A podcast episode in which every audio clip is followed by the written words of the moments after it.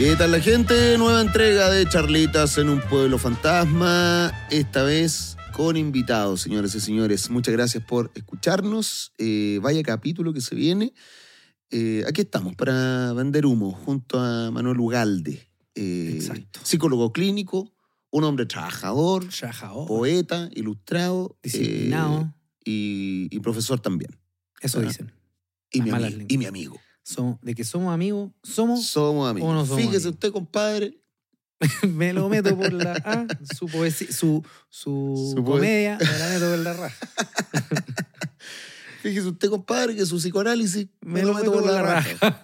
Con esta presentación, haciéndole un honor, tributo al señor Adon Nica, A don Nica, del no. cual hablamos en el capítulo pasado, presento en el micrófono 2 al gran Manolete Ugalde. ¡Bravo! ¡Bravo! Así es, pues, weón. Después de esa weá, ¿qué, qué voy a decir? Bueno, muchas gracias. eh, un, un agrado siempre grabar contigo estos capítulos que nos permiten pensar a dos voces, eh, hacer que... vo- Voy a ocupar un- una frase, ¿no? Ir por los meandros del pensamiento, ¿cómo era la weá? Eh, navegando por los meandros de lo que ignoramos. de lo que ignoramos. Asimismo, creo que eso, en eso reverbera eh, charlitas con, con Frisolo. Y em, Qué buena frase. Mira, está bien. Los meandros. ¿Y cómo se te ocurrió esa weá, man? No me acuerdo, amigo. Estaba, cuando, cuando hacía Free Solo estaba viviendo una etapa muy, muy profunda, oscura, rara, no sé. Entonces eh, surgían palabras y frases Ya apareció eso. y salió eso un día. Meandros. Me encanta. Pero ya creo que no, no podría volver a hacer Free Solo. ¿En qué sentido, weón? En el sentido que lo hice en una etapa de mi vida que reunía ciertas condiciones. Mm. ¿Cachai? Si quisiera hacerlo ahora no sería lo mismo, porque no estoy eh, En ese en esa mierda. esa mierda. Eh, No estoy sumergido en esa mierda, estoy, estoy mucho mejor. Entonces, bueno. claro, por eso decidí no hacerlo más. Mira, o Dije, sea. voy a ser honesto conmigo mismo y voy a hacer otra cosa, porque Ajá, no tiene sentido emular lo que sentía sí. durante el encierro, durante la pandemia, durante ese tiempo medio depre. Ah, mira qué interesante. Mm. O sea, básicamente consumimos y festinamos de tu dolor. Sí. En el micrófono 2, el comediante y comunicador, estúpido y sensual, uno de los miembros del dúo del sex, Eduardo Carrasco, más conocido como Edo Caroe. Muchas gracias, Manolete, por esa presentación. Por supuesto. Eh, me halaga. Feliz de estar conversando, pensar a dos voces. Eh, en esta ocasión, a tres. a tres voces, sí. Sí, porque de cuando en vez. A dos manos. De cuando en vez. iguals. Igual. Porque de cuando en vez eh, tenemos un, un invitado para profundizar más eh, algunos temas y también por incorporar otras voces a este pensar a dos voces que Por supuesto. a veces, eh, claro, no es suficiente. Entonces, No. ¿por qué no? Eh, alimentarnos, imbuirnos de otros- otras líneas de pensamiento. Por supuesto. Así que me gustaría que lo presentaras tú. Por supuesto. Me, me encanta. Estoy muy contento de poder presentar a Sebastián Pérez. eh, y a- habitualmente lo que hacemos es presentar los currículum todoterreno de, de las personas. Así que voy a explicar un poco quién es. ¿no? Él es actor, es diplomado en periodismo cultural de la Universidad de Chile, Chile. Eh, candidato a magíster en teoría e historia del arte también de la misma Universidad de Chile. Es fundador de Revista Hiedra, eh, gran espacio y medio de comunicación sobre arte, cultura, política y entretenimiento, eh, en el cual yo tuve la oportunidad de participar eh, con una- en una entrevista, entonces ahí nos conocimos más profundamente an- antes de tener Ujú. sexo con, con él. Y eh, también es docente universitario. Y finalmente, lo que es importante decirlo, paga el dividendo eh, de su departamento Ujú. haciendo simulación clínica, es decir, eh, actúa siendo paciente también en, para médicos y eh, maestrea, eh, hace maestreos domiciliarios en cafetería y electricidad. Entonces, una persona muy, eh, muy, muy, muy, de hecho, le, le he pedido que me haga unos servicios de cafetería. Eso, eso de la emulación clínica me, me llamó la atención. Sí, es interesante. Sí. O sea, se hace pasar por enfermo. O sea, actúa de enfermo. Pero, sí, pues, actúa ahí Es un como rol. enfermo, ¿o ¿no? bueno, bienvenido. Bueno, primero, Sebastián. Bravo. bienvenido Oye, al capítulo. eh, gracias. Eh, sí, actúo, me, me hago el enfermo por un ratito y, y me pagan. Mira, pero bueno, obviamente tienes que desarrollar, conocer la enfermedad. te- Es un personaje que hay que hacer. Sí, sí, sí. Después me he vuelto hipocondriaco, weón. Eh, ahora, cada vez que siento alguna weá rara en mi casa, digo, ah, pero es que esta weá es el ABC del politraumatizado, ¿no? O puede ser que en algún momento sienta, eh, he actuado tan bien estos síntomas que ya se están haciendo parte de mí. claro, que tengo meningitis. Oye, te, te voy a subir este Sí, micrófono sí, un poquito sí. más porque está... Eh, Sí, bueno, en- entonces estamos muy contentos de, de tener a- a- al CEO acá y, y lo invitamos en virtud de que hace, actúa muy bien los enfermos. No, mentira.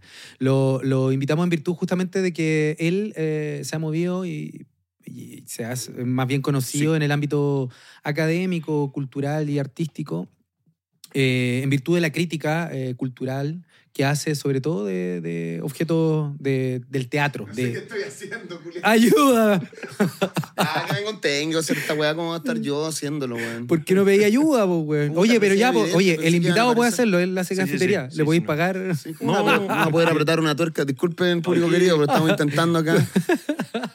Hay que poner un suple. Ya, disculpen que estamos acá eh, solucionando un tema del micrófono. Pónganle gaffer. Ustedes saben que somos un estudio pequeño, entonces acá... Era un estudio pequeño. Era una- Es que era para el otro lado. ¡Somos un estudio pequeño! A- Estaba muy, estaba muy abajo, entonces Oye, un se- saludo, a, un saludo a Felo. Se estaban corvando. Era parte de mi enfermedad. Sí, es, pa- es pa- es parte de su En- poliamilitis. Ya, ahora sí. Súper. Sí, súper bien. Gracias. Ahora sí, disculpen este impas. Está muy bien este impas. No, está maravilloso. Las condiciones materiales de existencia, como diría Marx, siempre contribuyen a la construcción de cultura. Súper, súper bien. Gracias. Y ahí yo me puedo ir A la chucha. a la Ya. concha. tú me puedes- Ahora sí, no puedo- retomamos. no puedo estar quieto. Ya. Oye, ¿puedo decir algo? Sí, obvio. Em, a mí ya me echaron del magisterio. ya no soy candidato. ¿No eres candidato? ¿Pero No. cómo te echaron de si ni siquiera había entrado? Porque, no, no, no. ¿Te sí. echaron de ser candidato?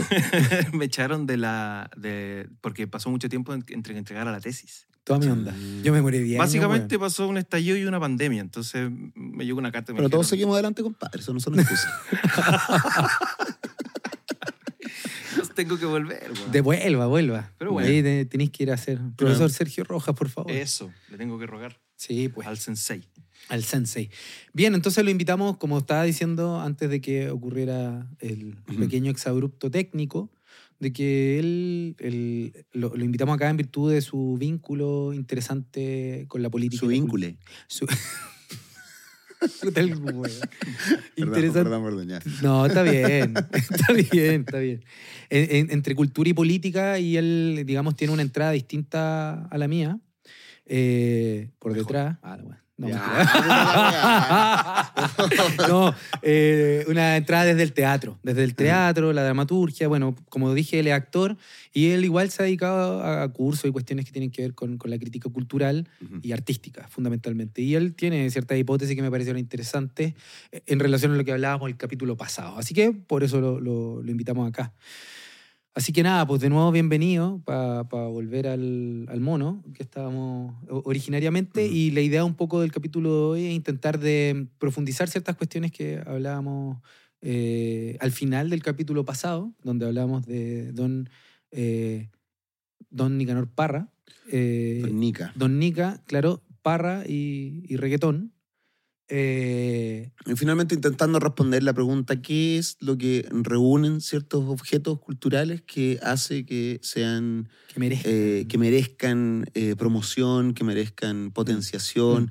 en el fondo, que prevalezcan? Claro. ¿Qué es lo que, lo que ocurre ahí? Y, y si esos requerimientos son, son arbitrarios, si responden a algún, algún anhelo, alguna necesidad de las instituciones, Mm.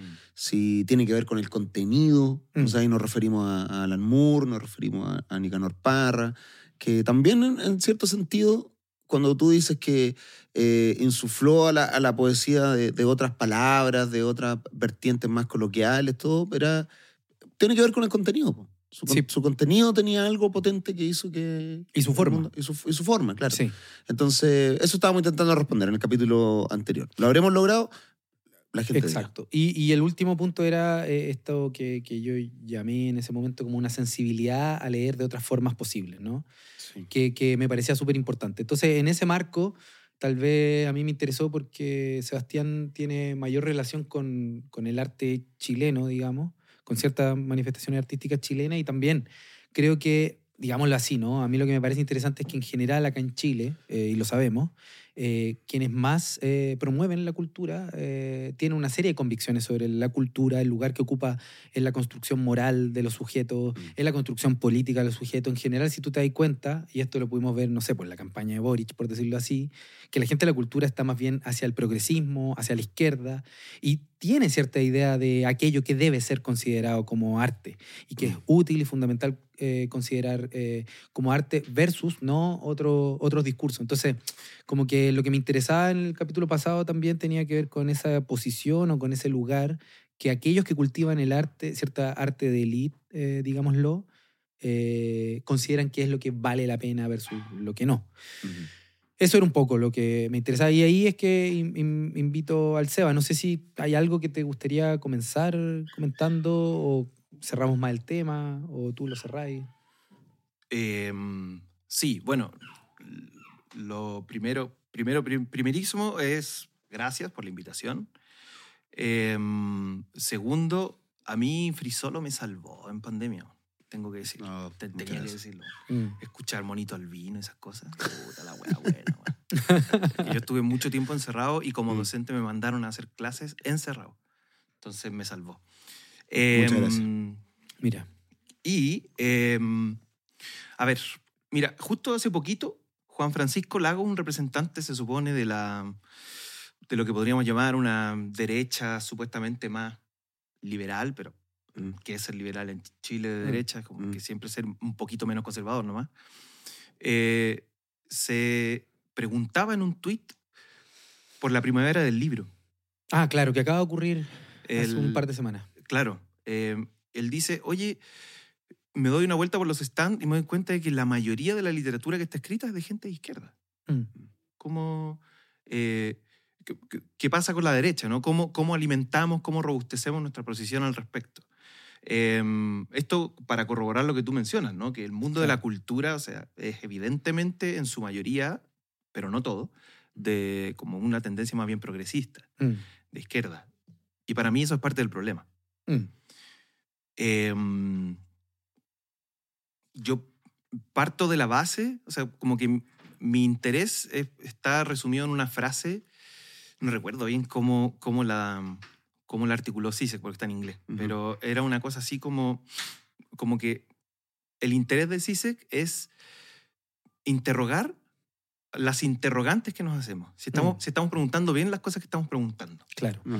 Y eso a mí me, me marcó harto porque me he dado cuenta, al menos desde que ejerzo profesionalmente desde el mundo del arte, sobre todo el mundo del teatro, que es como bastante conservador eh, y está como siempre teóricamente rezagado respecto a otras artes, em, la repetición de consignas, la repetición de ideas que uno, Mm. para decirlo en simple, son del año el pico. Perdón.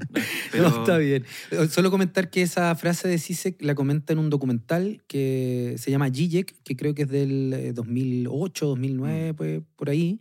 Así que nada, lo, lo invitamos a verla, es bastante interesante Mm. eso. Solo Sí. eso. Y yo ya venía intuyendo, olfateando cuando, Mm. cuando lanzamos Revista Ayer en 2014, que había una contradicción entre todo este arco de consignas que circulaban versus lo que efectivamente ocurría en, como en el área política, ¿no? Como que no se traducía lo, no sé, lo voy a poner súper en simple. Mm. Eh, hablábamos sobre la necesidad del vínculo con lo popular, ¿no? que se supone Mm. que, es una, que es una cuestión que las izquierdas eh, construyeron todo el siglo XX. Sin embargo, yo notaba una distancia súper grande con donde yo creo que está corriendo el imaginario de lo popular hoy de parte de la izquierda. Claro. Y eso se me agudizó con el estallido social. Mm. Después del estallido social y las consecuentes derrotas políticas que tuvo el ala progresista, para mí fue muy claro que la derrota política en algún minuto, no sé si lo más importante o menos, pero en algún minuto también era una derrota cultural. Mm. Y yo tenía que hacerme cargo de eso. Mm. Y hacerme cargo de eso implicaba como un ejercicio reflexivo de, bueno, pero ¿no hay algo en nuestros imaginarios político-culturales que no están eh, a caballo, que no están a tono, que no están a la altura de la Mm. época? Y así me di cuenta, bueno, así armé mi hipótesis, ¿no? Y mi hipótesis Mm. al final es que sí, que efectivamente los imaginarios de izquierda o los imaginarios progresistas o del arco de las izquierdas, em, durante el estallido social en adelante, enarbolaron una serie de eh, banderas, podríamos decir, de representaciones estético-artísticas Ujú, que eran propias de su, de su acervo cultural. ujú. Mm. Y, y también de sus capitales Claro. económicos, culturales, políticos. No, porque que eso no, no le hace sentido como al- al- a lo popular en, en general. O sea, seguía siendo un sector. Eso, eso en el fondo, cuando, cuando aparece Víctor Jara con el derecho a vivir en paz, cuando aparece en el baile de los que sobran, de los prisioneros, Mm. eh, son cuestiones que compartimos, ¿no? Son, a esta altura quizás son hasta incluso como himnos nacionales. Mm. Como que yo creería que en una sociedad como la nuestra, de izquierda a derecha, el derecho a vivir en paz debería ser como un, un himno. Pero mi punto es que cuando la derecha de, eh, que se articula modernamente el- desde el- los años 20, 30 hasta su culminación en el gran proyecto de la Unidad Popular, eh, tenían ese mandato de buscar representar los imaginarios de lo popular. Y lo lograron, creería yo, ¿no? Dieron con la imagen de un pueblo. Mm. Sin embargo, hoy, mi- mi- lo central de mi crítica es que el imaginario de ese pueblo se sigue repitiendo sin que ese pueblo esté. Es un pueblo fantasma. Ujú. Charlas en un pueblo, fantasma. ¿Cachai? Entonces, ¿en qué lo veo yo? Para dar un ejemplo súper Sí. concreto. Y- igual, solo Sí, sí, sí. puntuar, ¿no? Que yo creo que tal vez, para que lo integre a, tu hipótesis, es que igual esa weá pasaba en los años 70, o sea, y, y- y me parece que las figuras de Raúl Ruiz y de Enrique Lin, uno es un gran director eh, de cine y el otro un gran poeta, cuestionaban eh, a esto que ellos llamaban eh, el- lo- los manifiestos, o sea, el arte entendía como manifiesto o al servicio del partido, o el arte eh, también, de, de- ellos decían, de, de la- de los ponchos y las guitarras, ¿no? Como que todo el arte se, o sea, si bien construyeron un, un imaginario, ya la misma izquierda notaba que había un problema Mm. cuando fija. Ahora, yo creo que se intensifica en la actualidad esta distancia, ¿no? Eso, eso quería comentar. O sea, como si, si el pueblo se hubiese desplazado y, y todo ese acervo cultural se hubiera quedado estancado, no se movió con ese pueblo. O sea, el pueblo siguió como...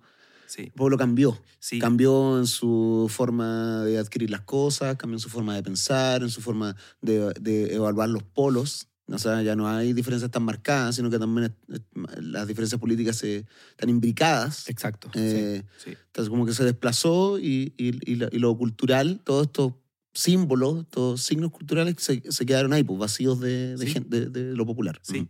Hay, hay una frase muy eh, bonita, me parece muy triste, melancólica, pero muy bonita a la vez, de Heiner Müller, que es un dramaturgo teórico también del mundo del teatro eh, alemán, discípulo de Bertolt Brecht. Grande, Bertolt Brecht.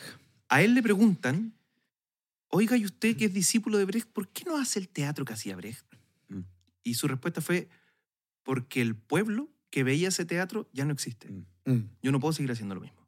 mm. Y a mí me pareció así, pero eso, eso también me marcó mucho. Sí, para el pico, o sea, gran frase, digamos, como... Sí. Sí, y, y- y yo insisto en el punto, me parece interesante como para repetir lo que dice el Eduardo.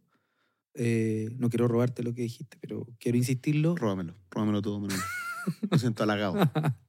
pero encuentro muy notable esto de decir que como, como si hubiera eh, los ciertos imaginarios eh, culturales que eran más o menos fijados, eh, estancados, como respecto al pueblo, mientras que el pueblo, o ahora llamémosle ciudadanía, se movió y se reconvirtió y se retransformó eh, de formas eh, nuevas, ¿no? O sea, digamos, y esto es lo último que quiero decir para volver, ¿no? Eh, asumir la idea de, del chileno actual, incluyéndonos a nosotros mismos, eh, por muy elite cultural que seamos, y lo queramos reconocer o no, es que, como dice la, la Katia Araujo en un texto que se llama Sujeto y neoliber- neoliberalismo en Chile del 2017, implica aceptar no solo que hay rechazos a lo que ocurrió en la dictadura hasta el día de hoy, es decir, en la, inserción violenta y brutal del neoliberalismo, Mm. sino que también hay valores, hay y, eh, valores, ideas, nociones que puso en circulación que tenemos, a las cuales le tenemos apego, como al mérito, a la individualidad, al proyecto independiente. Sí. Y si no reconocemos que también hay valoraciones a eso que, que se originó en una violencia y, y terrorismo de Estado muy, muy violento, lo aceptamos, pero hay cuestiones que ya están en circulación. Sí. Y negar que ese ciudadanía o pueblo, como queramos llamarle, o ese colectivo chileno, ya implica esos deseos, eh, negar eso es negar el, la- el- el pueblo actual, ¿no? Exacto, Mm. exacto. Es que, entonces al final es como negar la existencia de un pueblo por defender la existencia de otro pueblo que no existe. Mm. Eh, y eso me pareció muy terrible. Y yo lo vi, o sea, mi, mi, mi, hipótesis donde yo lo vi, quizás esté cagando fuera de ti esto y después alguien me escriba y me diga, ah, weón, no, dijiste. Pero, Eh, pero mm, en el acto de cierre de la prueba, del 4 de septiembre del, del año pasado. Cuando Sí. se- cu- ¿Cuál fue eso? Cuando se No. sacaron la bandera a la raja. ¿Ese? No, no, ese fue el de Valpo. Estuvo bueno, sí. Ah, a la larga, a la larga, bueno.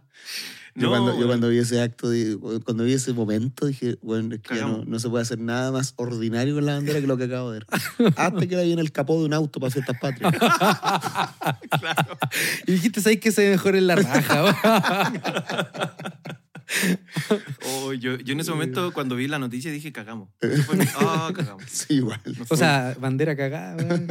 Literal. Eh, el acto de cierre de la prueba acá en Santiago fue una weá multitudinaria. Mm, Así se llenó, estaba lleno por todos lados y había mucha esperanza. ¿no? Mm, Sí, me acuerdo. Y después nos meten la- mm. el rechazo golazo, la claro. raja. Sí. Em, y bueno, como, ¿qué pasó? Hay un, hay un investigador, Arnaldo Delgado, que yo lo estimo mucho, que él, por su parte, como del análisis más político, va a decir, mira, el problema es que no, nos quedamos como pegados en esta idea de que nosotros éramos millones o miles en las calles, mientras Ujú. el acto del rechazo era una wea chica, nana, Chiquitita, sí. en la punta del Cerro San Cristóbal. Mm, Y él decía, bueno, lo que hay que comparar no es esas dos, lo que habría que comparar es la gran marcha, eh, o sea, perdón, la gran concentración por la prueba con la cantidad de gente que se quedó en la casa. claro. Del mismo modo, en el punto de vista cultural, que es lo que me interesa, es, es que, el, por decirlo así, el line-up del, de la prueba incluía, creo que, eh, Inti o, o Kila, no me acuerdo, pero bueno. Ujú. fue- Nuestro nueva- grupo de la nueva canción chilena. Claro. Fran Valenzuela, Mm. así hacia abajo, y no había nadie de los principales hueones que mueven redes sociales. Voy a hablar como de lo que se pudiera pensar más banal hasta lo más importante, ¿no? Redes sociales, Lucas, Ujú. imaginarios culturales eh, masivos, como por ejemplo Pailita. Mm, Eh, claro, pa- para no menospreciar, me parece que ahí estuvo CAS y Katana, pero cantaron un tema cada uno y era. Lo más masivo popular fue que el, el sexy Spider-Man se quiso subir a una torre y lo, obligaron a bajarse. Como lo más popular, ¿no? claro. Eh, no quiero decir que lo otro no sea popular, pero, pero sería ingenuo seguir creyendo que eso es lo que eh, como que circula de manera masiva y, y son parte de las imágenes de representación de lo popular. Si tenéis a Chris MJ del mundo del reggaetón, que es el artista más escuchado en Spotify, creo, hasta como que tampoco es tanto como en otros países, pero no sé, 14, 15 millones de reproducciones mensuales. ¿Cómo no voy a poder dialogar con eso? ¿Qué estáis dejando afuera cuando no lo incluís? O sea, ¿a quiénes estás dejando afuera cuando no incluyes eso? Sí, a todos los que se quedaron en la casa. Claro. Ese, ese es el, el vínculo que yo hago. Mm. ¿cachai? Sí, ahí yo creo que hay el- pero ¿bajo qué, cuál, sería la razón de eso? ¿Que el pueblo que no nos sirve? Yo diría que... eh, O sea, para un determinado proyecto, porque en el fondo igual parte del, del progresismo se ha, se ha dedicado a, como a construir un pueblo, que como, en el fondo el, el pueblo de antes ya no nos sirve mucho. Eh, no es sexy, ¿cachai? Ya no, ya Exacto. todo lo, todo lo que, eh, lo que antes representábamos, eh, ya, ya ahora no, no nos sirve mucho, entonces tenemos que construir este, este nuevo pueblo. sí. Eh, y ahí es donde estáis dejando fuera, que eso lo hablamos con Noam cuando, cuando vino. Claro. como uno de los grandes errores el, el dejar a la, a la gente la, la gente rural, la gente de campo de lado y empezar simplemente a machacar sus creencias y su, y su sistema de vivir. Eh, porque claro, no es el pueblo que nos sirve, ¿cachai? Claro. O eso creían. Eso creían, no es el, no es el pueblo que queremos, que queremos representar ahora. Claro. Con- nosotros construimos otra, otra weá, ¿cachai? Donde este viejo este, tiene que ser mirado en menos, weón, porque, porque no está terapiado, porque come carne y le gusta machacar vacas, ¿cachai? Claro, Entonces, pero esa era la razón de por qué lo estamos dejando de lado. Claro, Eh, pero una eh. razón yo, yo diría que es inconsciente, ¿no? O sea, en el sentido de que eh, ellos suponían, o nosotros mismos suponíamos, yo no del todo, siempre he sido bien como aquí, voy a decirlo en simple amarillo, en eso, eh, en las formas de representación eh, colectiva, siempre he tenido problemas en, en los purismos, pero eh, sí ha- hay- había un- un- una cuestión más bien inconsciente en relación a creer que eran pocas personas y que en Claro. realidad Chile era, no es que quisieran, o sea, en el fondo lo que quiero decir así, ¿no? Yo creo que subrepresentaban Mm. Eh, por los medios, por las redes, etcétera, que también lo hablamos con, con Noami, que en su libro también está contenido, que el pueblo o la ciudadanía o los chilenos eran así. Y en realidad estaban subrepresentados en los imaginarios, que son Claro. las tramas, ¿cierto? Eh, Los guiones que uno tiene de lo que Mm. son las personas. Y sí, po. Entonces, en la medida que eran pocos, eh, en el imaginario de, de- de estas eh, élites progresistas, Mm. se dejaba fuera a esos sujetos. Sí, estoy absolutamente de acuerdo, pero Mm. solo quería agregar eso, elemento, ¿no? Que, que me parece que era más bien inconsciente, ¿no? No, no era algo tan mentado, qué sé yo. Ujú. Se, se partía del supuesto que en verdad eso ya no existía, ca- casi, como que ya había desaparecido en Chile eso por el estallido social, por decirlo así. Ujú. Claro, que fue como una, una especie, ah, si lo vemos hacia atrás, el estallido social fue como una suerte de... ¿Cómo se le llama esta imagen que aparece cuando uno está caminando por el desierto? espejismo, un Un oasis. espejismo, eso. Un Espejismo. fue como un espejismo Mm. Que, eh, debo decirlo, en su minuto con, con mis amigos, con mi, mi amigo y colega Iván, eh, nos asustamos cuando empezamos a ver hacia noviembre que esta weá se estaba tiñendo demasiado como si fuera algo de izquierdas. Mm. Y el mundo de las izquierdas está, por decirlo así, llevando demasiado eh, la pelota para la casa del estallido. Mm. Cuando en realidad había otras demandas que de ahí estaban también dando vuelta. Y, y que todo, todos, todas y todos invisibilizamos de alguna forma, o Sí. sea, que incurrimos en ese, en ese error. po. Y allí, digamos, como creo que de la política volvemos a lo cultural, ¿no? Como que, o sea, cómo esto rinde tributo o hace pensar lo que dejamos fuera eh, de lo cultural, ¿cachai? Ujú. Nuevamente, como, como tú decís, el CRIMJ o el Pailita, o todo esto... Es que, es, es que, weón, es una weá. mm, No sé. eh, ¿Por, por qué ahora mismo para, para los Juegos Panamericanos también mostraron cuál va a ser el line-up? Ujú. De nuevo, los mismos. Los Jaivas, Francisca Valenzuela. Ujú. ¿Dónde está Pailita, Mm. que para el 18 en La Pampilla llenó 200.000 personas? ¿Cuánto- ¿Cuántos viñas son eso? Mm, 200.000 personas. no, no sé, bueno. Caleta, Caleta, weón. weón. Peña son como 15.000 personas, no sé, 18. Y nunca había pasado eso, según lo que leí. Nunca. Nunca, la Pampilla nunca había estado tan llena como estuvo con Mm. Pailita. Y, y claro, la... Para, para un concierto. La Pampilla Pues- se ha llenado como con medio millón de guanes, Claro. pero con la suya. Exacto, Mm. exacto. Sí. Y, y nosotros al mismo tiempo, por, por si es algo Ujú. que, que quieras mencionar tú después, Sí. y al mismo tiempo que eso ocurre, cu- ¿cuál es la, cuál es la posición que tenemos frente a Pailita como desde el mundo del progresismo? Claro. Su cancelación, ¿no? Porque le da beso a la mamá. O porque, puta, Pero no era por eso, era porque. pendejo trataba- maltrató a la polola también. ¿cachai? Claro, y creíamos que lo habíamos cancelado cuando en realidad lo Ah, cancelamos claro, claro, noso- claro. nosotros, Sí, sí, los sí, progresistas, ¿cachai? Eso, eso. Claro, eso, eso, eso me pasa que es como, ¿cómo se? La- una ilusión de consenso. Una ilusión de consenso. una, una izquierda progresista vive en una ilusión de consenso. Es como, Sí. están tan, está tan imbuida, weón, en su, en su propio terreno, en su propio sector, que cree que esa es la verdad que comparte todo, todo el resto de los weones. Sí. Y, y eso lleva a problemas, pues, como la, la seguidilla de derrotas políticas que han habido en el último tiempo. Sí. Y que esas derrotas políticas, yo creo que el punto de Seba ahí es relevante, una, una derrota cultural también. Claro, claro, claro. ¿Cachai? Y si nos ponemos gramsciano, no hay, pod- podríamos pensar que no va a haber eh, victoria política si no hay una victoria cultural. Sí. O sea, es como, como las dietas, ¿no? Las dietas se mantienen en el tiempo si es que, si es que o sea, más bien, el resultado de una dieta solo sirve si lo mantiene en el tiempo, pero si el otro mes estáis gordo, como yo ahora, Mm. eh, estáis hasta el pico, po, ¿cachai? Sí, po. O sea, es, es- es la consistencia, ¿no? Eh, Sí. de mantenerlo a lo largo del tiempo. Y la, es- esa lucha como por la hegemonía cultural es lo central en ese sentido. Mm. Y ahora estamos como en un minuto de pasmo. Hay un chiste, de hecho, de Sisek, el de la tinta roja, tú lo, lo cachai. Un- Sí, pero no me lo sé. eh, yo no sé si lo voy a contar bien, pero es... ¿Quieres contarlo? No lo cacho, ¿qué dice? El- es un chiste de un, eh, la Unión Soviética, un hueón lo mandan a Siberia, Claro. que irse a irse precioso en el fondo, ¿no? Sí, po. Al exilio.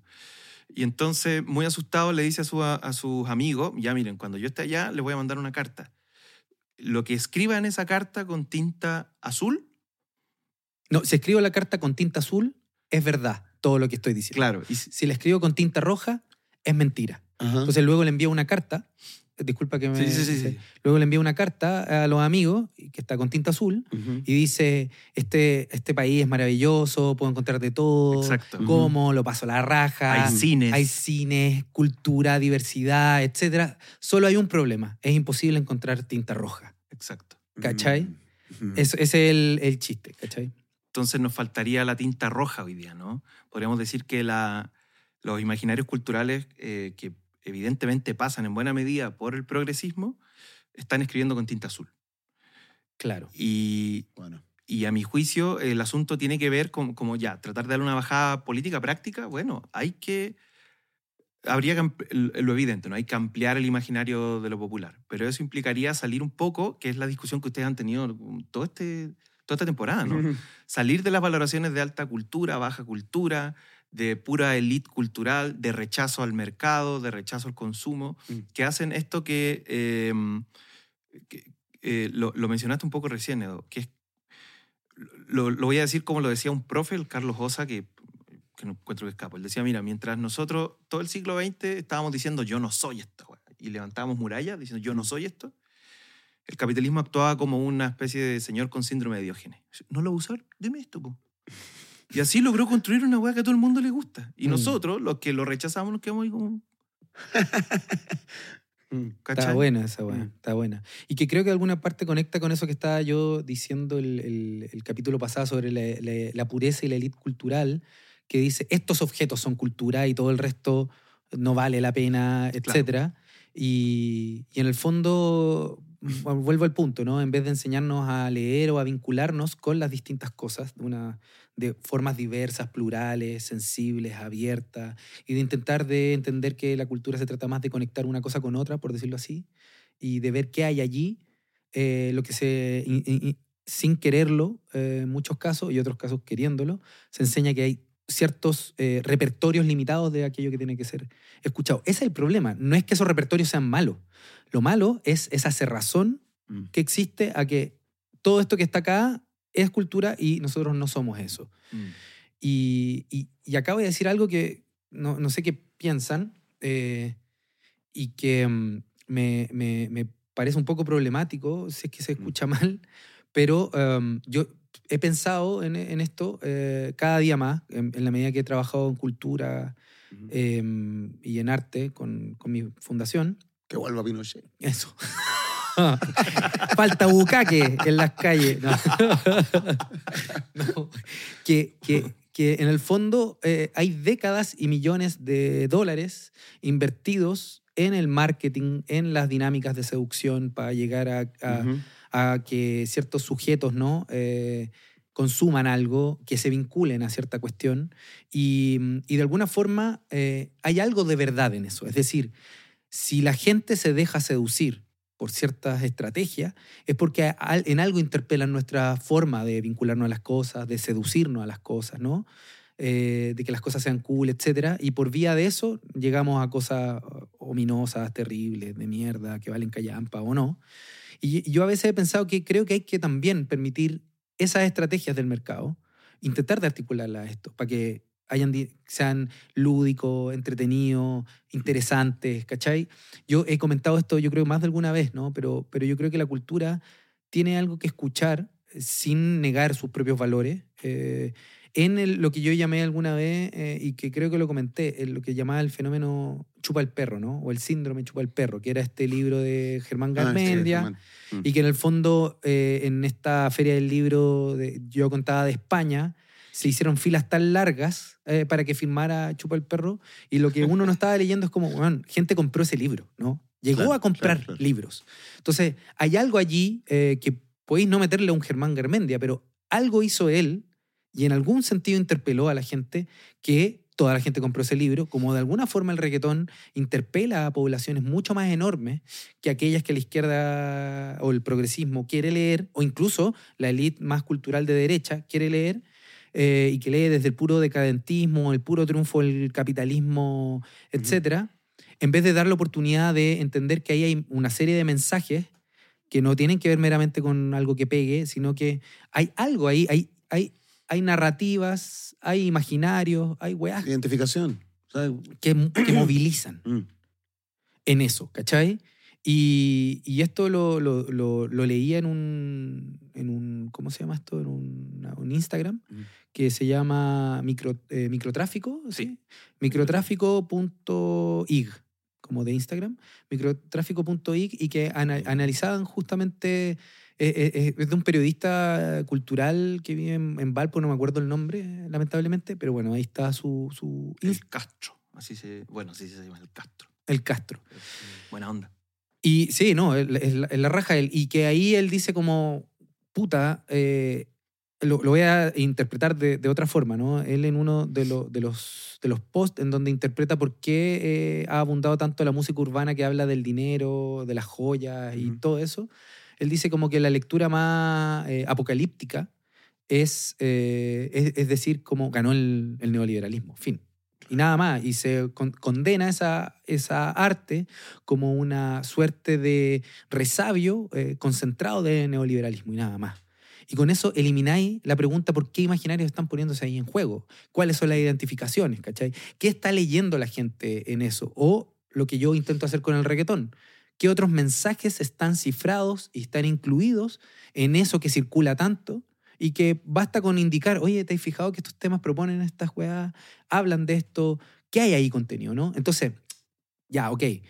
No, no seamos eh, eh, apocalípticos ni tampoco integrados, de decir que, como lo, lo, lo decía en otros términos, ¿no? Decir, acá está la revolución y. ¿Se entiende? No, no es, no es ni uno ni lo otro. Sí. Es un nudo entre neoliberalismo, por supuesto, porque es la sociedad en la que vivimos, y un nudo también con otros significados.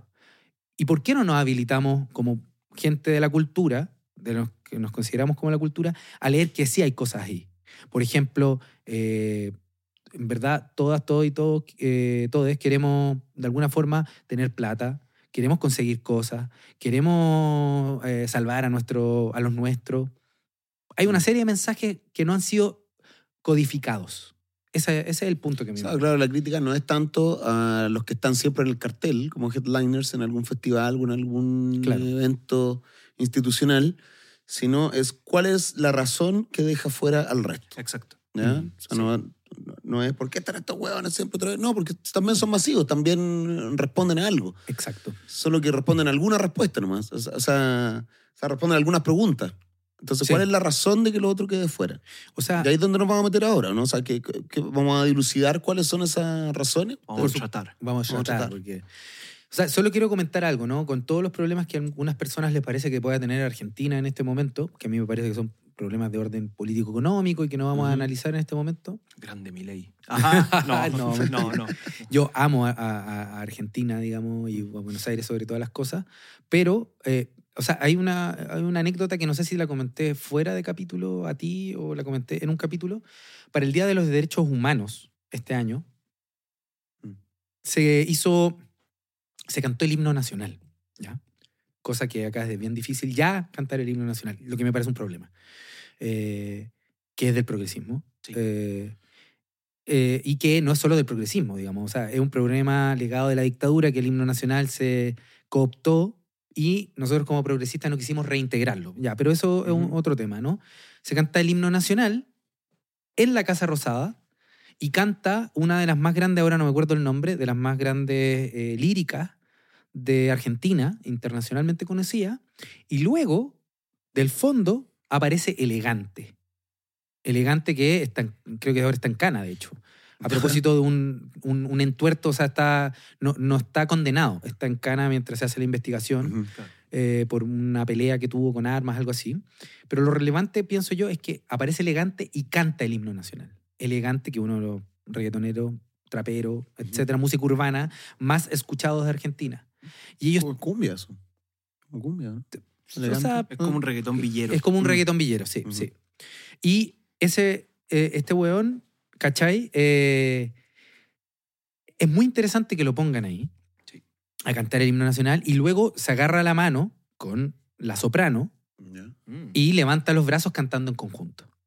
Ese símbolo no existe acá en Chile el día del pico. Mm. O sea, No, no es hay- posible. no es posible. Y lo otro que me parece interesante es que cuando Elegante se estaba haciendo conocido, invitaron a Elegante a, eh, a una, una sesión pública, una entrevista respecto a los efectos positivos que había tenido la política de eh, prestar computadores en Argentina. Y él le pasaron un computador. Y gracias a ese computador que le pasó el Estado, él pudo hacer su música. Y él hablaba de cómo ocupaba Fruity Loop, qué sé yo, yo no sé nada de producción musical, eh, pero ocupaba estos programas culiados. eh, y lo relevante es que lo usan como símbolo Mm. de la weá. ¿Cachai? Mm. Y ahí hay algo que preguntarse, ¿no? Eh, eso. Sí, sí. O, o la estrategia de Lula, de cuando Bolsonaro se apropia de la camiseta de la selección brasileña. Y Lula sale el día de la elección a celebrar con la camiseta de la selección brasileña, si mal no recuerdo. Mm. Y- o fue antes o fue después. Como ir a disputar esos símbolos. No simplemente chantar Claro. una muralla y decir como que, ah, te conté un nombre". Ujú. Yo me reconozco como el weón cuando era más, más joven, un poco más ultrón, y reírme los weones que cantaban el himno nacional. Mm. Y hace unos días atrás, bueno, a propósito de lo que está pasando en Medio Oriente, eh, vemos el video de chilenos retornando en un avión, como con la calma de poder salir de una zona con una guerra que amen- amenaza con extinguir toda esa zona, y se ponen a cantar el himno nacional. Igual medio cringe, pero, A mí me- Pero que igual, esa- weón. pero es que esa pero es que nos pero- formaron para eso, pues, Sí. Pero en realidad me pasa, si hubieran cantado cualquier hubiera- es como que la gente cantando en contextos así. We are the no world. Are the- Claro. También me hubiera dado como, no sé. Pero los argentinos no, pues, weón. Mm. ¿Cachai? O sea, yo, yo acabo de ir a, a Buenos El, Aires. him- el himno en el eclipse. ¿Cómo no te da Eh, cringe esa weá? Sí, también. Cantar el himno en el eclipse. Pero ahí el problema no es el himno, sino que tiene que ver el eclipse, weón, con el himno nacional, weón. Y yo creo que cómo hablas a eso de que de nuestro imaginario, de cu- cuál, cuáles son las imágenes que sean tremendamente transversales y compartidas por todos los chilenos y parece ser que en cierto sentido como que estamos tan fracturados no, Mm. no sé, que solo tenemos el himno nacional, el 18, Mm. Ujú, con Dorito, Claro. Y fútbol. El- bueno, en, un- Fútbol. en un estadio, Fútbol. bueno, se mueven muchas pasiones, pero. pero en la el- música con- estamos con- divididos. Con, la potencia que se grita, se canta el himno nacional en un partido y te, te puedo asegurar Sí. que ahí no son puros fachos. No, sí, O sea, pero hasta entonces.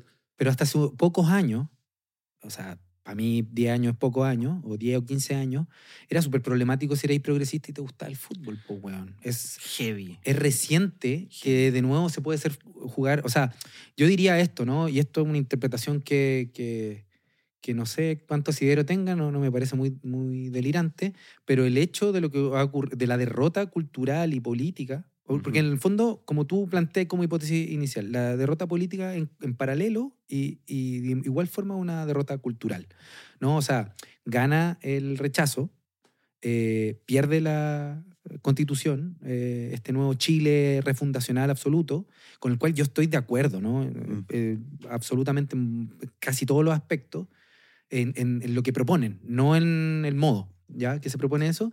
Pero si lo pensáis, eh, lo que ocurrió fue que, bueno, pasaron un par de semanas, volvieron los reality, vuelve Morandé, vuelve, ¿no? Como una serie de figuras, ¿no? Como que se permiten volver a salir.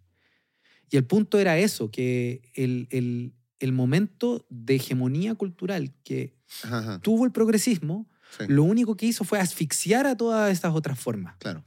Y con eso no se dan cuenta que más que asfixiarla, lo que deberían interrogarse es, esta era una tradición cultural chilena que era muy consumida, hay diferencias, ¿cómo integramos elementos sin hacer desaparecer al humor? Mm. Es decir, hubo un momento donde ya no se podía el, el fútbol no se podía casi hablar, ¿no? Era como algo casi, eh, por decirlo así, ¿no? Un como tabú, un tabú, un opio del pueblo, etcétera. Claro. Sal de ahí alienado. Mm. alienado, ¿cachai? Como, como eh, no sé, pues, eh, que te gustara el Morandé con compañía, eh, era horroroso. Ya, ya. Ya, ya, ¿cachai? Pero dentro de Morandé con compañía está Popín, que ha vuelto Sí. como una... O sea, yo he visto ah, páginas de memes de jóvenes, de un- tipos de 21, 22 años, compartir a Popín como algo... ¿Se entiende? Entonces como que eh, en vez de integrar y armamos un muro que inevitablemente tapaba, ¿cierto? El sol con un dedo, como se dice, y no se da cuenta que eso iba a volver de alguna forma, ¿no? Mm. Claro. Y, y yo creo, no sé, para proponerlo y ahí dejo a- a hablar, que yo creo que de alguna forma, y esto es más personal, pero si te fijáis en este mismo podcast, juega con todas esas cosas y precisamente porque in- intenta de entender que se puede pensar eh, respecto cosas profundas al mismo tiempo escuchando reggaetón, al mismo tiempo hablando de popín o de referentes culturales de la más diversa estirpe. No hay nada prohibido en este espacio, ¿no? A, a ser pensado, a reflexionar. Y yo creo que ahí hay algo que uno tiene que, no digo que esto sea ideal ni mucho menos, pero, pero creo que eso hace que en el fondo se permita esto, ¿no? Y es que en realidad cualquier fenómeno cultural puede ser leído de más de una forma, que como algo blanco-negro, rechazado o aceptado. Sí, yo, yo quería llegar hacia, hacia allá mismo. Em, o sea, la, la posibilidad, sobre todo que dan los memes, ¿no? Como de hacer juegos intertextuales, de poner justo el audio de Popín cuando, no sé, hay un político diciendo algo, como para armar un punto político en un meme supremo, ¿cachai? Em, yo cuando, cuando- un minuto cuando estaba estudiando, claro que también quise ser como más anarco y yo siempre, siempre me gustó el fútbol, mirarlo, porque juego como la corneta, pero, pero me gustaba mirarlo y era hincha de la Chile. Y en un minuto yo dije, no, a mí no me puede gustar el fútbol, obvio.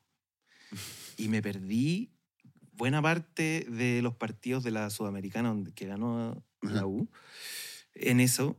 Y hoy día me doy cuenta hacia atrás que, no sé, por el caso de la...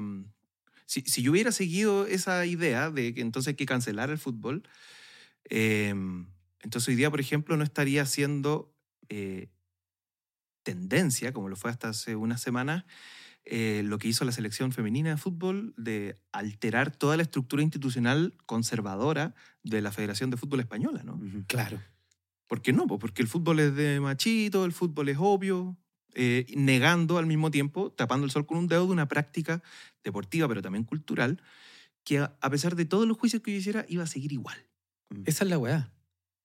Sí, e- e- es, absolutamente relevante eso, ¿no? Como, porque en el fondo lo que estáis diciendo es que el fútbol en sí mismo no es el problema, ¿no? Mm. Porque, o sea, la- la- el fútbol eh, femenino, la selección, las selecciones de fútbol femenino en el mundo están poniendo un punto político al interior del fútbol. Y eso, si uno lo- solamente lo lee como opio, no estáis viendo que efectivamente pueden haber, pueden haber una, una, un equilibrio de esos elementos. O sea, Sí. para comentar algo solamente respecto a mi propio pasado, tú sabías, Eduardo, y yo no sé si tú, tú lo sabéis, pero yo, eh, yo trabajaba en la Universidad de Coportales por muchos años y yo hice clases en la escuela militar. Yo le hacía clases a milicos. Ah, me enteré por un podcast que haces tú. ah, lo dije, ya no me acordaba. Bueno, y yo el, el, el 2011, para la marcha, ma- las marchas más grandes de, de estu- estudiantiles, Ujú. yo hacía clase en la escuela militar, a milicos, a- del- de, la escuela, es decir, su- eh, oficiales, perdón. Eh, o sea, hueones que iban a ser oficiales. Y eh, después yo me iba a las marchas, ¿cachai? Y mucha gente a mí en el 2011, y yo en ese eh, momento también estaba estudiando en paralelo sociología en la Chile. Eh, y a mí me trataban de traidor por hacer eso, ¿cachai? Mm. Como que lo, que lo único que yo podía hacer era eliminar a los milicos de, de, como, como repertorio cultural, como vínculo, ¿cachai? Cuando yo lo que decía es como, bueno, es mejor que yo, un weón progre, esté al interior de los milicos, a que yo no esté y esté un weón que piense exactamente lo mismo. Y, y en el fondo yo creo que hay algo, yo no digo que, que, que haya sido un gran... Era o sea, repro- era responsable de, de esa camada de milicos progre que salieron. de los milicos deconstruidos. ah. Te sacaban la Milicos, chucha, milicos de coloniales. te sacaban la chucha con amor. Con amor, pues. Con perspectiva de género. Claro.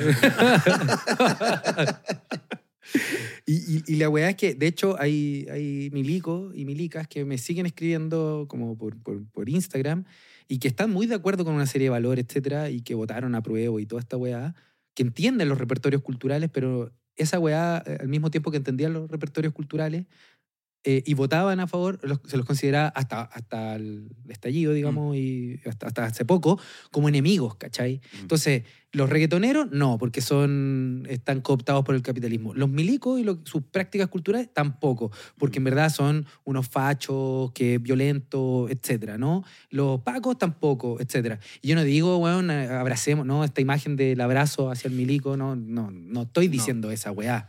Estoy diciendo que hay algo que no estamos pensando eh, al, que, al querer eh, imponer una única forma de, de entender Ujú. la cultura, digamos. Sí. Eh, yo creo que cae de cajón la frase de, mm, de Benjamin que, que, que me había acordado. que- Walter Benjamin, no los Benjamin, Benjamins. No los Benjamins. que decía, eh,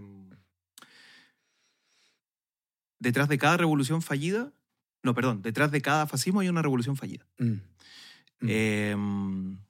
Y es como una constante durante el siglo XX, ¿no? Cada vez que han, ha fracasado algo que se supone que iba a ser una revolución, con el tiempo termina ocurriendo una weá brutal. Ocurre en Grecia ahora, Mm.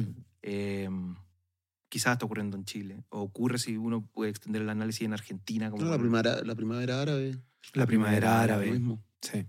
Porque en el fondo la teoría del péndulo y la weá que corre para el otro lado, pero en el fondo es porque tu, tu, tu, como lente de análisis falló nomás, ¿cachai? Hay cuestiones que no consideraste, que es, es- es obvio que eso siempre va a pasar en política. Pero a mí me parece que, como para continuar el asunto, hay cuestiones que ya no son permisibles a esta altura para los imaginarios culturales, sobre todo más progresistas, ¿no? Que, mm, porque ya no tenéis la ingenuidad que uno pudiera em, condonar de algún modo a- a- al siglo XX, ¿no? Como, como eh, el- lo que comenzamos hablando, ¿no? El, el mer- por ejemplo, lo- tú lo dijiste en un minuto sobre el consumo, ¿no? El, muchas veces las claves de lectura desde el mundo del progresismo están en dominación y alienación, Mm. ¿cachai? Entonces, o eres un alienado o eres un dominado, o eres un mandoneado. Pero Claro. o sea, siempre iría un, un, un hueta, po. Sí, po. siempre lo estáis cagando. Mm. Entonces, no debe ser muy grato que alguien te esté diciendo permanentemente la estáis cagando, la estáis cagando, la Mm. estáis cagando.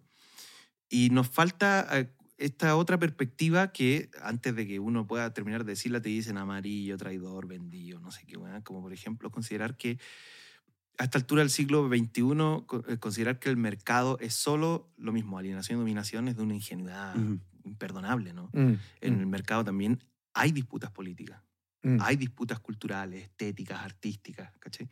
Y hay que ir a darlas.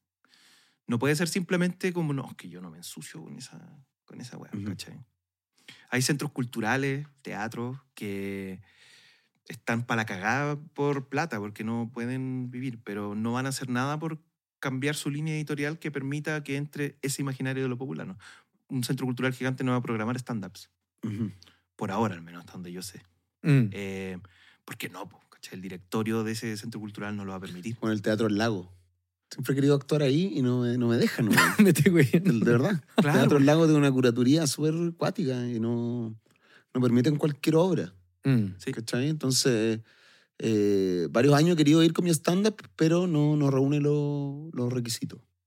¿Así te, te contestan? ¿No, no reúne? Así? Debe ser una forma un poquito más sutil, Ah, pero ya. en el fondo lo que están diciendo es, claro, su, su, su- su arte no, no es propia de este lugar. No, podemos, no puede presentarse aquí.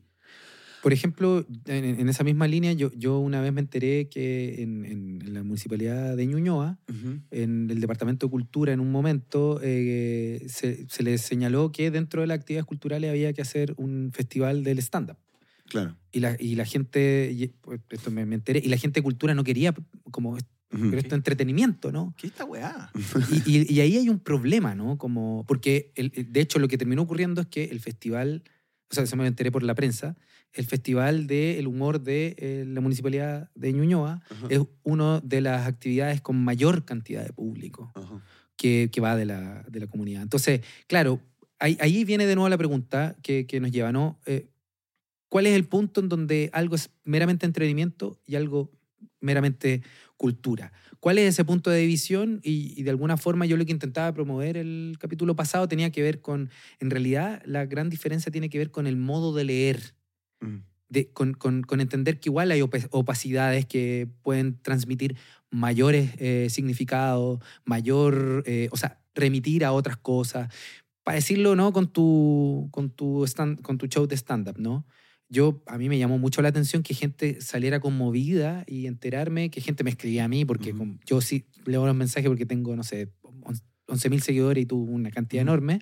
Me escribían a mí para agradecer lo relevante que fue como vitalmente, ¿no? El, el último show en relación. ¿Por qué un show de, de comedia no puede tener eso? ¿Cachai? Como uno, no, es absurdo. O sea, ¿por qué Molière sí y Edo Caroeno? Ah, no, pero, pero hablando en serio, se, se entiende como el punto. Entonces, Claro, ahí- i- igual por el otro lado está la libertad de un centro cultural Sí, de claro. mostrar y, y promover lo que Lo ellos tienen conveniente. O sea, si el, duda. si el hotel, hotel del lago, el teatro del lago es eh, se centra en la, en la música clásica y en las óperas, weón, o no sé, es- ese tipo de, eh, de arte eh, también, porque vamos a meter a la fuerza No. algo que no está en su curatoría, ¿cachai? Sí, no. O sea, quizá el- el- ese centro cultural, no sé quién le pasa la plata, si es que es Mm. la municipalidad o qué sé yo, pero eso me parecería imperdonable con GAM o Matucana 100, Ujú, eh, porque se deben a la sociedad. po. ujú. Y la sociedad consume esto, le interesa esto, ¿cachai? Entonces, eh, si es que el Teatro del Lago está financiado con recursos públicos, por más que sea una corporación privada, como que su curatoría eh, debiera poder eh, tomar no solo frutillar, ¿no? Como Ujú. también todo el conurbano de, de- de gente que no solo anda eh, paseando por la costanera comiendo pastelitos, ¿cachai? Y quiere escuchar a Strindberg o qué sé yo. O sea, esa es mi per- perspectiva. Sí, la, la mía también, pero igual un poco, yo, yo entiendo que igual es, es, es compleja en el sentido de que yo, yo estoy de acuerdo hasta un cierto punto de que ah, es, es relevante las eh, curadurías, las curatorías, o como se le quiera llamar, el gran tema ah, eh, contemporáneo, ¿no? Como ¿qué, qué diablos metemos de Claro. contenido a estos espacios culturales, ¿no? Pero al mismo tiempo me pasa que, eh, si, que, que en el fondo es, eso es lo que no se ve, ¿no?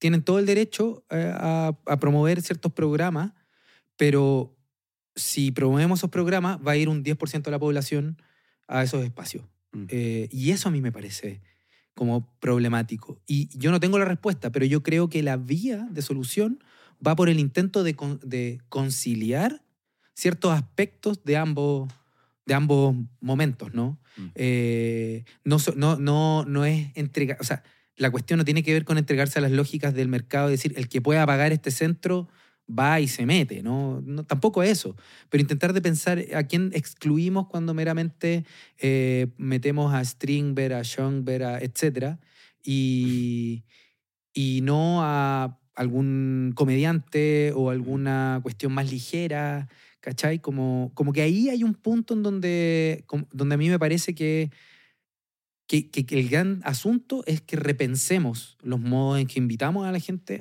cons- a consumir cultura, a relacionarse a las obras de arte, a leer estas artes y a amplificar eh, lo que consideramos que debe ser visto como arte. Yo mismo he dicho, esta weá es una mierda de, de obra, pero he visto que a la gente le gusta y yo, o sea, y que la hace pensar, puta, ¿por qué no? ¿Cachai? ¿Por qué no? Eso, eso es un- una cuestión que, que yo creo que, que es sumamente relevante a pensar, que no implica eliminar lo otro, sino que hacer una, como dice Freud, una formación de compromiso, es decir, en donde ambos elementos puedan aparecer hasta un cierto punto, no siempre, pero en algún punto de toda la... Porque no vaya, o sea, no tiene sentido hacer entretenido una obra que no es tan entretenida. Tiene que haber también ese tipo de contenido, pero tienen que haber contenidos que logren hacer, como digo, eh, esta formación de compromiso, que haya algo de esto y algo de esto otro. ¿Va a perderse algo? Sí, pero también eso puede habilitar a que se ganen cosas. Sí. Y eso es lo que no nos permitimos pensar. Sí, yo, yo creería que va a pasar siempre, ah, querámoslo o no, que eh, tengamos monitos infantiles, reggaetón, Mm. eh, Nano Stern, eh, lírica, literatura, filosofía barata, ¿no? eh, literatura, de- de- no sé, considerada como de alta cultura, qué sé yo, eh, eso siempre va a estar ahí, porque, porque hoy día esa- esas matrices, eh, lo- la- las personas, los, los sujetos, hoy día son, en cierto sentido, expresan mucho más sus intereses, sus necesidades, etc. Y las vinculan mucho más. Entonces, yo también apelaría a ese modo de, de ver, de expectar, de percibir, de emocionarse, de ser sensible, de, como de una quizás hibridez, Mm. o qui- quizás cabe hablar de lo que hablan de omnivorismo, ¿no? Como Sí. en cierto Mm. sentido. Eh, hay, un, hay un caso que, que yo mencionaría ahí como alguien que logra analizar eh, productos artísticos o, de- o del mundo de la cultura y, y los hibrida. Y el resultado es interesante. Y es un youtuber español que se llama Jaime Altozano. Mm. Sí. Mm. Es bacán eso. Ese weón se mandó un análisis de creo que 40 minutos de El mal querer de Rosalía con la rigurosidad de un especialista en música, la capacidad de un comunicador para divulgar, una cuestión que se supone que es puro mainstream y que seguro para mucha gente es puro tarro, callampa, pura weá, ¿cachai? Como, ah, es que eso no suena, eso no es alta cultura. O, y el siguiente disco, que eh, tiene una estructura más reggaetón, ¿cómo se llama? El, El Motomami. El Motomami. No, también algo lo intentaste hacer tú también acá. Me acuerdo cuando en un, en un charlita te mandaste ahí todo un análisis de. eh, que, que creo que fue con lo la lectura. Claro, en el mal Sí, querer. Todo un, todo un análisis de, de, de Rosalía, el porqué de, de su impacto cultural y por qué había que, que observarla con detención y no eh, simplemente considerarla como, como un acto de, de marketing o una música peregrina que va a pasar Sí. de moda, sino que tiene que Sin esa tenía, tenía su sentido eh, como detenerse un poco, a Claro. pensar que hay ahí. Eso es, Mm. detenerse un poco. Mm. Ahí hay un punto que es central. ¿Por qué super- suponer inmediato que es consumo y que llega y pasa y se vota? Se puede detener un poco con Rosalía y no solo con ella. ¿Por qué solo ella? Porque ocupó música típica de España, porque solamente revivió eh, el- un libro en el cual se basa esta, este, este disco. El mal querer se basa en un libro, eh, porque lo renovó. Eso, si no te hubierais dado la oportunidad de, como tú dijiste, de detenerse, a, a escuchar y a observar, entonces que tiene que ver con una relación a esa obra, no hubieran aparecido todas estas cosas. Sí. Y por eso es bacán este, ah, ¿cómo? ¿Altozano? Altozano, Jaime Mm. Altozano con Z. Y es- eso, mm, eh, eh, lo que decías, ¿no? Hubo un intento de cancelación en algún minuto porque ella se está... está haciendo Apropiando, la apro- apropiación cultural. Claro. Mm. De nuevo lo mismo que comenzamos hablando, ¿no? Mm. Como un cerrar la puerta, el cerrar la cuestión. Claro, porque era una, era, era una apropiación cultural que en el fondo decía alguien de la música urbana no puede utilizar el flamenco. Claro.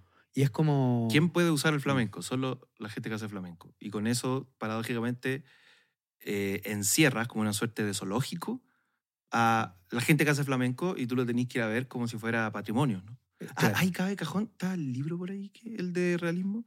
No me lo peles, por favor. Eh, una, dos frases. Realismo capitalista, de Mark, Mark Fisher. Fisher. Eh, una cultura que solo se preserva no es cultura en absoluto, va a decir. Y después agrega, un objeto cultural pierde su poder una vez que no hay ojos nuevos que puedan mirarlo. Mm, mira. O sea, si en el fondo el flamenco solo puede ser interpretado, escuchado como en su estado puro, cagamos. Mm, Y cagó el flamenco. claro. Y así todo por siempre, ¿no? Entonces, eso es lo que no es admisible desde el punto de vista de, de los imaginarios políticos, culturales de- del progresismo. Es decir, para decirlo, no es que desaparezca eso, tiene que existir, tiene que ser guardado, pero la cultura, eh, o sea, eso se transforma en algo museal, que alguna vez dije que era como muerto, se Mm. guarda en bibliotecas, en, en Mm. espacios de resguardo de lo intacto, ¿no? De lo que se mantiene siempre igual. Pero la cultura tiene que suponer todos estos procesos de hi- hibridación que pre- permiten una sobrevida, una re- un revivir, un renacer, un reestructurarse, Sí. etcétera. Em, me acordé, perdón, voy a hacer otra mención a Free Solo. Me No, dale, dale. es que me acordé del, del chiste sobre tu, tu tatuaje en el brazo de Chaplin. ¿Ya? Cuando te, te tenías susto de que funaran a Chaplin porque no era, Ah. era un póster en la pieza, era tu Claro, brazo. que, que era una rutina que tenían donde yo Eso. decía, claro, me, me, me preocupa, weón, que todos mis ídolos están cayendo. Entonces lo están cancelando a todos, los están funando y pienso, weón, cuando funen a Chaplin. O sea, Van a funar- en algún momento van a funar a Chaplin y yo lo tengo tatuado, weón, en el brazo. ¿cachai? ¿Qué mierda voy a hacer? Voy a tener que decir, no, weón, si es Hitler. como, Y esa weá es. Mm. ¿Cachai lo que perdemos de vista? Sí, eh, como, ah, ya, es Hitler. Claro, No. como y toda la potencia cultural de Chaplin por una razón puntual, eh, bi- biográfica que no existe, digamos, Sí. lo, fun- lo funaran o lo cancelaran, tendría que negar todo eso inmediatamente. Y eso, eh, al- y eso es lo chistoso, en parte del chiste que no, no- no conocía, digamos, sí, que es que, digamos, borráis eso y decir, podéis decir algo peor. algo peor, claro. claro. ¿Cachai? Y eso es muy notable. O sea, es preferible borrarlo, sacarlo, a, eh, Claro. a que, a, a permitir pensar cómo, cómo reintegrarlo, cómo repensarlo, etcétera. Lo que ha pasado con Neruda, en fin, como con la cultura de la cancelación Mm. y de la apropiación cultural y todo eso, que efectivamente pueden haber esos fenómenos y hay que mm, problematizarlo. Mm. Pero eso no implica, o sea, cuando uno condena a, puro, a, a estas lógicas de purismo, estamos cagados, lo, como lo decía Mark Fisher. O sea, parece que Argentina eh, lo hizo bien en ese sentido, ¿no? O sea, Mm. Condenó judicialmente a Elegante, o está en eso, pero Elegante canta el himno nacional igual. ¿cachai? Claro. Bueno, no es el mismo orden, pero se entiende el punto, ¿no? Desde la cana. claro. Bueno, Bien. señores, Estamos. hemos llegado al final de esta gran conversación, este Pensar a Tres Voces en Charlitas en un Pueblo Fantasma. Muchas gracias, Sebastián, Sebastián. por la, por la visita, eh, por la conversa, por todo el material, por las citas. Estuvo bueno, ¿eh? Tu- Estuvo súper bueno, me, me- me gustó. Estuvo Bien, bueno. weón. Sí. Por los meandros de. Navegamos por los meandros de lo que ignoramos. Recuerden que nos pueden ver en el formato podcast de estudiosneverland.com, nuestro pequeño estudio que vaya que necesita de sus suscripciones, de su cariño, eh, para que podamos seguir haciendo cosas. Ahí está disponible eh, Charlita en un Pueblo Fantasma, con un gran trabajo del equipo audiovisual, con muchas imágenes, fotitos. Es muy entretenido ver este, este programa. Así que Absolutamente. Sugiero eh, que se suscriban a Estudios Neverland. Y nos pueden escuchar gratis en formato audio en podcast, eh, perdón, en Apple eh, Podcast. Spotify Mm. y Apple Podcast. Así es. Bueno, Sebastián, no sé si te gustaría decir algo para terminar, cerrar este capítulo. Solo a propósito de lo mismo, l- la gracia de, por ejemplo, esto, ¿no? que existe la posibilidad de verlo, sentarte a verlo, pero también que Mm. existe en audio, es que yo pongo el podcast y me pongo a hacer aseo. Entonces, co- eh, como que es un producto pensado para distintos, para gente que ya tiene hábitos culturales distintos, que, se, Mm. que se maneja de otras maneras. Y en Claro. ese sentido es más flexible que, por ejemplo, en el mundo del teatro existe esta weá súper cortito, de entráis a la sala, cállate con madre, se apagó la luz, no hablé mierda. Mm. ¿Cachai? Como Mm. muy... Y claro, uno está de acuerdo porque está quietito y silencioso, pero también estoy dispuesto a ver que, que es la repetición de una norma que viene el año el culo. Claro. Mm. Muchas gracias. Gracias. Eh, bueno, antes de cerrar, entonces, solamente invitarlos a compartir eh, nuestro programa, eh, difundirlo por las redes y transformar y difundir este pensamiento a dos voces y multiplicarlo una y otra vez al infinito. Eso, Como anoche. como anoche. bueno, muchas gracias, un abrazo. Ya nos vemos en un próximo capítulo de Charlitas en un pueblo fantástico. Esto fue Charlita, carajo, que les vaya lindo.